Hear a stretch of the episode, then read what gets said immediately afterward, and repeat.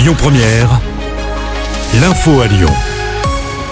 Bonsoir à tous. À la une de l'actu, ce tragique accident dans le 6e arrondissement de Lyon ce matin. Deux motos sont entrées en collision. Dans le choc, un homme âgé d'une cinquantaine d'années est décédé d'après Lyon Mag. L'autre motard est dans un état critique et il a été transporté en urgence absolue à l'hôpital. À mes yeux, un pavillon a été visé par des tirs d'armes à feu. Selon nos confrères du Progrès, les faits se sont déroulés avenue de Verdun aux alentours de 3 heures du matin. Deux individus à moto seraient arrivés devant une maison et auraient tiré à plusieurs reprises. Cinq personnes étaient à l'intérieur au moment des faits. Aucun blessé à déplorer. Les suspects, eux, sont activement recherchés. La France n'accueillera pas de migrants présents sur l'île de Lampedusa. La déclaration est signée Gérald Darmanin. Le ministre de l'Intérieur a pris position hier soir sur TF1. On vous rappelle que plus de 8500 personnes sont arrivées sur l'île italienne en quelques jours.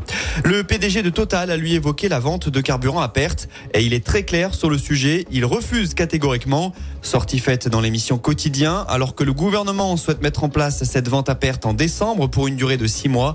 Intermarché, Carrefour, Leclerc et Système U sont sur la même longueur d'onde que leurs concurrents. Il sera bientôt obligatoire de vendre certains antibiotiques à l'unité. Lorsque ceux-ci seront en pénurie, les pharmacies devront les délivrer cachet par cachet.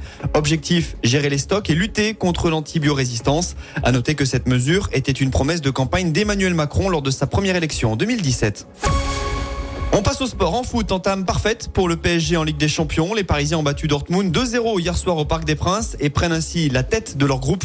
Ce soir, on suivra la prestation de Lens qui fait son entrée en lice sur la pelouse du FC Séville. Coup d'envoi à 21h.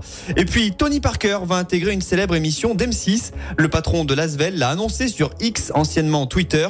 Il va faire partie du prochain jury d'investisseurs de l'émission Qui veut être mon associé? Dans ce jeu, les candidats doivent vendre leur concept d'entreprise. Le tournage est prévu pour le début de l'année 2024.